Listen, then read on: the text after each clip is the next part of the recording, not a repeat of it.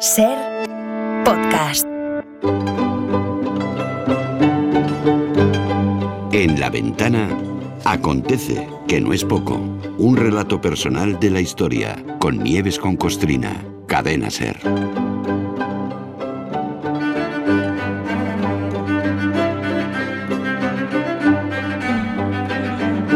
Hola Nieves, buenas tardes. Hola Carla, buenas tardes. Me ha encantado tu mensaje a Benjamín Prado. No sabes la que ha liado. Sí, pues me lo, que O sea, lo he oído. es que ha he tirado el vaso entero. O sea, no, pero ha salvado el móvil, ¿eh? Yo creo que la, la- la funda, la, la carcasa le ha salvado el móvil que todavía funcionaba cuando se ha marchado hace un rato.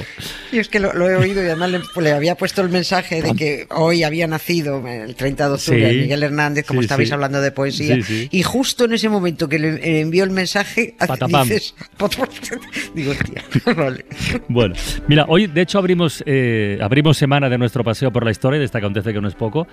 Hoy lo abrimos como si fuéramos pilotos de motos o de coches o ciclistas, ¿eh? porque abrimos a rebufo, que Sí. es algo que Nieves hace de vez en cuando. Que en la hora anterior hemos hablado de cine, pues historia de cine. Que hemos hablado de arte, pues episodios históricos relacionados con el arte. Y hoy, hace unos minutos que hemos cerrado esta accidentada ventana de los libros, pues de libros va la cosa. O mejor dicho, va de escritores. Dos, concretamente, Unamuno y Baroja.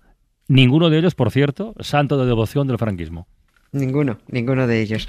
Y sí, voy aprovechado y yo digo, pues me subo al carro de los lunes de, de- de libros en la ventana, porque efectivamente esto va de dos autores españoles, Baroja y Unamuno, los dos vascos, los dos, uno donostiarra y el otro bilbaíno, los dos manifiestamente antifascistas y los dos que se escaparon del control de Franco, uno en la vida y otro en la muerte, y en la que la fecha del 30 de octubre le- les hace coincidir, aunque con 20 años de diferencia.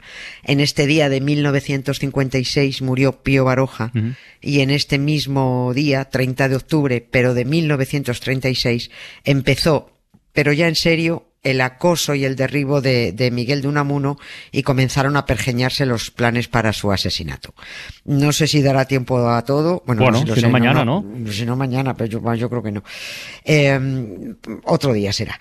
Eh, son dos autores que, mucho más allá de, de su obra literaria, también tienen que ver eh, con la memoria democrática desde distintos aspectos. Pero además eh, los dos fueron muy activos y muy activistas. A uno los falangistas consiguieron asesinarlo, a Unamuno, y el otro, Baroja, se fue de este mundo cuando ya agonizaba, soltando dioses contra los falangistas.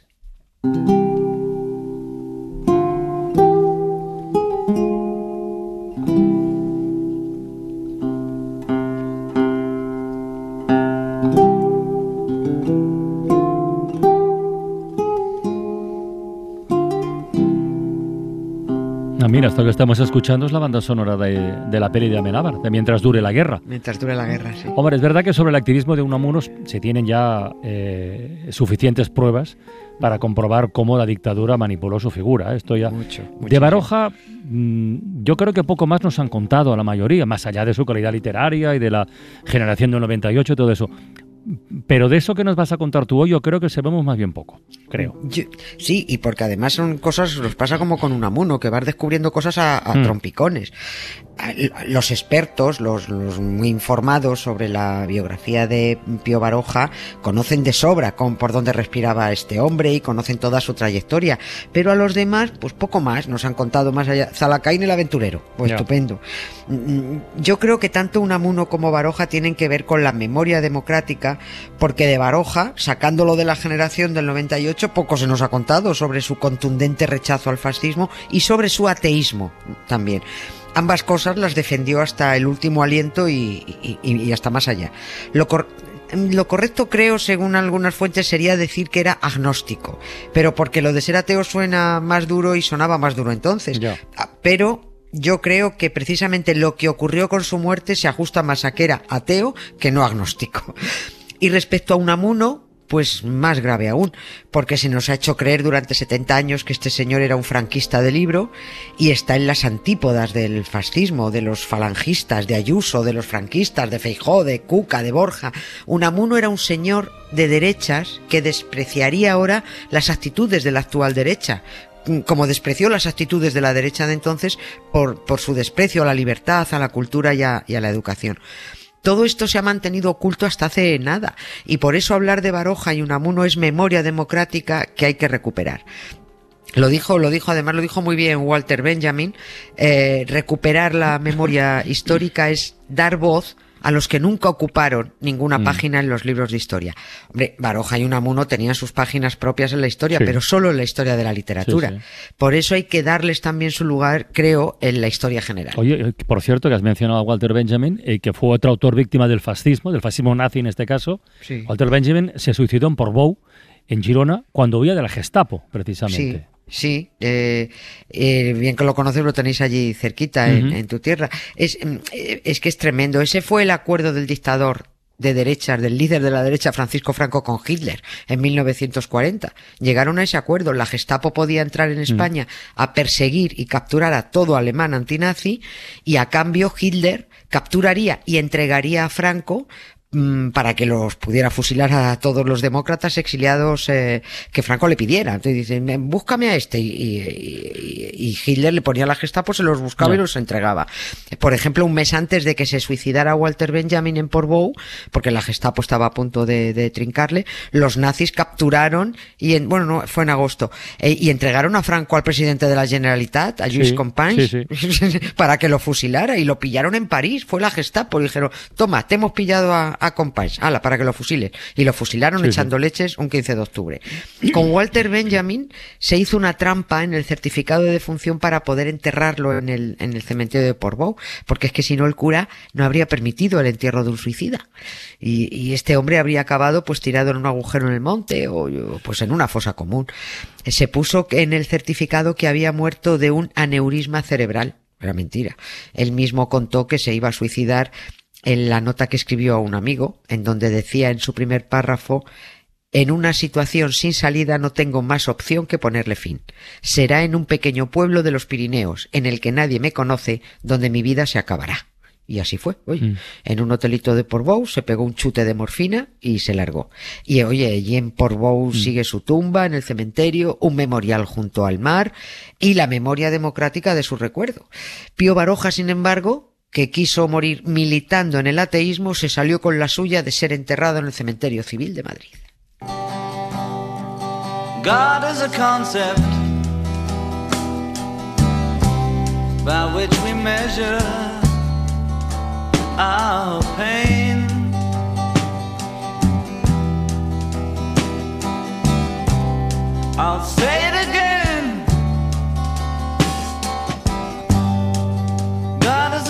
Concept by which we measure. Pero entonces, Nieves, el, el entierro de Baroja en el cementerio civil mm, fue, fue cosa suya, lo reclamó él, no fue un castigo católico franquista, para entenderlo. No, no, que va, lo reclamó Ah, él, vale, lo exigió, lo exigió. No, no solo no era un castigo, sino que además hasta el último minuto las autoridades culturales franquistas, bueno, esto es un oxímoro, lo de cultural y franquista, estuvieron peleando para, por apropiarse de Pío Baroja para darle cristiana sepultura hasta Ya. el último momento. No hay cosa que más le cabreara a Franco que el que se le escaparan de su control los grandes intelectuales. Se ponía de los nervios. Se le podían revolver en vida, pero luego él se los apropiaba en la muerte y así les hacía parecer uno de los suyos. Lo hizo con Ortega y Gasset y lo hizo con, con Unamuno. El cadáver de Unamuno fue directamente secuestrado por los... pero además secuestrado por los falangistas. Ellos lo asesinaron, pero fueron los fascistas los que sacaron el féretro a hombros de su casa camino del cementerio. Impidió, impidieron que lo hiciera la, la familia. Con Pío Baroja no pudieron. Y ahí el que las pasó canutas fue su sobrino Julio Caro Baroja, el antropólogo, porque tuvo que defender el cadáver de Baroja con uñas y dientes para cumplir con el deseo del escritor y darle una patada en la espinilla a Franco. Y ese deseo era ser enterrado en el cementerio civil, sin curas ni hostias. Tiene además, por otra parte, nariz, muchas narices, ser ateo y llamarte Pío. Sí, bueno, pero eso ya... es tremendo. Sí, sí, Eva, no estás predestinado a lo tuyo. Pero en, en el entierro, con todo y con eso, se coló un obispo auxiliar, porque es que no soportan No. que los dejes fuera. También fue el ministro de Educación franquista, porque tampoco quería perdérselo. The dream is over. What can I say? The dream is over. yesterday.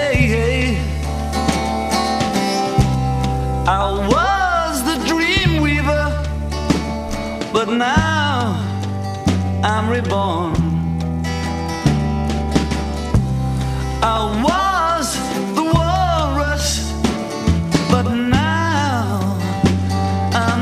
Oye, ¿y por qué lo pasó tan mal Julio Caro Baroja? ¿Por, por las presiones o por qué? Sí, por eso, hombre, eh, es que claro, eh, Pío Baroja se muere y deja el deseo dicho, pero ahora cúmplelo tú, ¿no? y estamos hablando de Ya. lo que estamos hablando, en plena dictadura. Desde que Baroja cayó enfermo, postrado en cama, con el fémur roto, cuando ya se sabía que no iba a salir eh, de esa, ni mucho menos, empezó a recibir muchas visitas para despedirse. Ernest Hemingway fue uno de los que, de los que fue, eh, que le dijo, mm, no sé si porque lo sentía de verdad o por quedar bien, pero Hemingway le dijo a Pío Baroja que el premio Nobel que le dieron a él en el 54 Ujú. se lo deberían haber dado a él, la Baroja, ¿no? Apenas se enteró de lo que le dijo porque estaba ya muy, muy groggy, Baroja. Pero días antes se habían acercado por la casa autoridades falangistas para mostrar sus respetos y, intentar ahí otra vez que, que- que- que fuera enterrado en el cementerio católico. Y ahí sacó Pío Baroja la mala leche y los echó de la habitación al grito de ¿qué hacen aquí estos disfrazados? Dicen que dijo fuera. Yo no sé, llevarían yugos, flechas, banderitas de España, camisas azules, pu- pues estas cosas que se ponen los falangistas que se disfrazan. También le, también le sugirieron, para hacer más presión al obispo de Madrid Alcalá, que se llamaba Leopoldo e hijo Igaray, que fuera a visitar a su casa a Pío Baroja para añadir presión. Y contestó, lógicamente, este era más listo, dijo, yo no voy, que muera como ha vivido. Y efectivamente, Baroja se murió como le dio la gana, como ateo que era, sin hechiceros católicos, ni mamandurrias, ni de, bendiciones. Pero el que tuvo que aguantar todas esas presiones y mantener Ya. el tipo fue, fue, El sobrino. fue el sobrino. Oye, ¿y el obispo auxiliar que se coló? ¿Quién era? ¿Y a, qué fue, sobre todo? No, yo no sé cómo se llamaba porque esta referencia la tengo por las memorias que escribió Fernando Morán, Ah, el que fue ministro sí, de Exteriores, sí, sí, que estuvo en el entierro de Pío Baroja y es el que cuenta que ese obispo, que como también era académico de algo, se apuntó al entierro de Baroja como autoridad Mm. cultural, más que eclesiástica, por estar en la pomada. Mm, Yo creo, ¿eh? Porque el entierro tuvo un impresionante despliegue gráfico en los medios. Es que se había muerto un intelectual de primer orden. Y aunque ese intelectual no aguantara a, a la derecha ni la derecha lo aguantara a él, nadie se quiso perder el entierro para salir en la foto Mm. junto a Hemingway, junto a Camilo José Cela, por ejemplo. Oye, y del entierro, a Unamuno ya no llegamos, ¿eh? Para mañana. ¿El entierro propiamente dicho cómo fue? ¿Alguna cosa que destacar o...? Sí, joder, llovía cantidad. Que llovía, ah. Llovía. Fue al día siguiente, fue el 31 de octubre, y el que peor llevó el aguacero además fue Cela, que fue uno de los que cargó con el féretro, y se quejó de que el ataúd era tan barato que la lluvia lo destiñó y le puso el traje perdido. Él en su línea, ¿no? Pero allí sigue Baroja, en el cementerio civil, por decisión propia, se arrojó sobre el féretro tierra traída de San Sebastián, de Donosti, Está bajo una lápida de puro granito y solo está escrito el nombre y las fechas de nacimiento y muerte. Y así era Don Pío, ¿no? De una coherencia insobornable como lo definió Ortega y Gasset. Boina sobria, bufanda austera y tumba discreta. Porque murió como vivió. Seems like yesterday I was a child. Just a ripple in the folds. Lleves con Costrino mañana más, ¿eh? Mañana un amuno. Venga, un beso. Para no perderte ningún episodio, síguenos en la aplicación o la web de la SER, Podium Podcast o tu plataforma de audio favorita.